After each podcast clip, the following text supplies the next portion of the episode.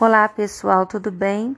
Eu estou passando aqui no podcast extraordinariamente para falar para vocês que eu ainda não encontrei tempo suficiente para poder fundamentar alguns comentários referentes à redação do Enem deste ano. Eu estava em Uberaba numa missão, no meu trabalho, e daqui a pouco eu estarei em Araguari. Então, com certeza, eu vou demorar um pouquinho mais para responder as perguntas com muito carinho e com muita atenção de ex-alunos meus que me enviaram desde domingo. Alguns enviaram até mesmo pelo Facebook o modelo dos textos, o rascunho das redações que fizeram. E eu não consegui, infelizmente, responder a todos, justamente porque eu estou realizando um trabalho que me demanda mais tempo neste momento.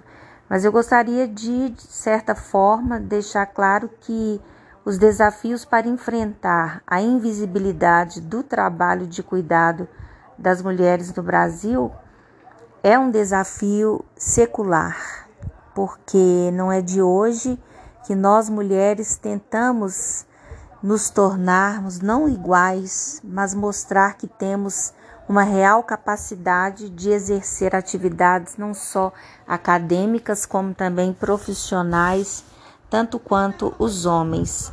Mas eu acredito que o tema ele tenha sido muito mais voltado para a realidade brasileira no que diz respeito à formação de uma cultura que ainda é machista, predominante e excludente então eu gostaria muito de tecer comentários sobre esse tema, mas com tempo, com tranquilidade.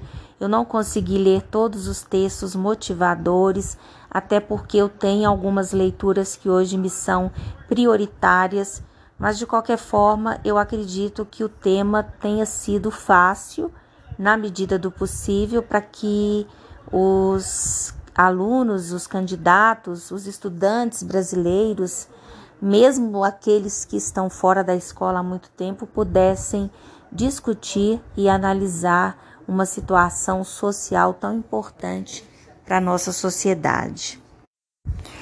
Eu acredito ainda que essa, essa problemática ela tem raízes numa naturalização, na, no modelo de família tradicional que nós temos, aliás, em que a mulher ela tem algumas incumbências, ela tem algumas responsabilidades. Isso ocorre porque antes da entrada no mercado de trabalho no século XX, principalmente, a divisão social do trabalho ela já atribuía à mulher um papel social que era voltado para o cuidado com a casa e com os filhos.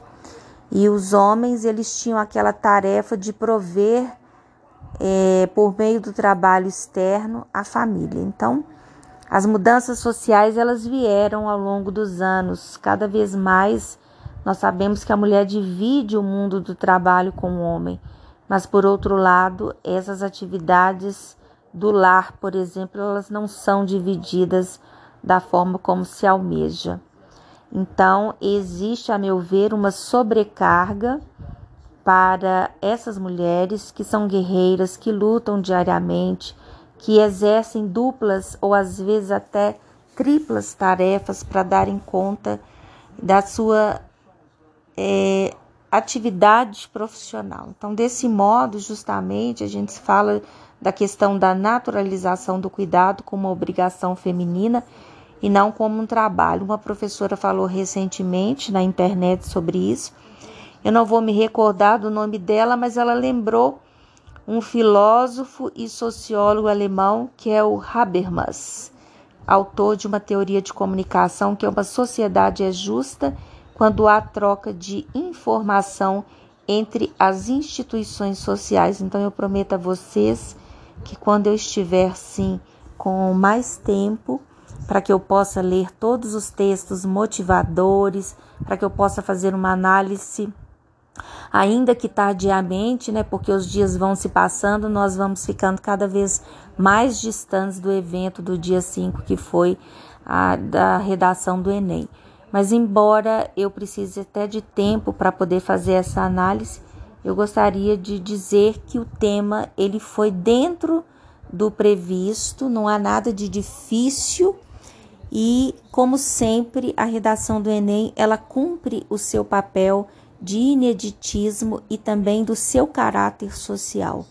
Existem personagens sociais, aliás, que estão sendo cada vez mais retratadas pelas redações do Enem. Então, acho que esse caráter é, socialista, esse caráter realista, ele vem de encontro a várias manifestações e também a participação da mulher em vários setores da nossa sociedade, incluindo o da pesquisa. Nós temos hoje, em números, mais de 70% de estudantes cursando doutorado no Brasil e essa porcentagem, na sua maioria, ela é composta por mulheres. Então, isso já mostra que existe uma perspectiva de mudança, mas ainda assim nós estamos é, cultivando uma cultura que é machista, que é excludente e que por vezes,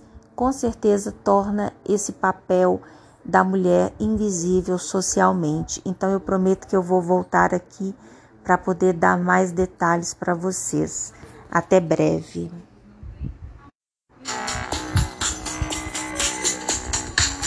Hoje acordei sem lembrar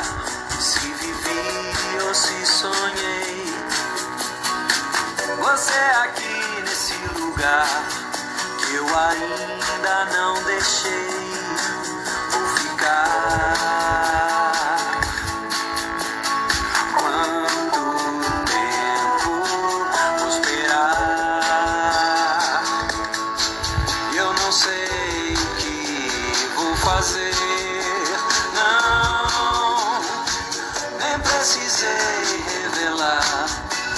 A foto não tirei.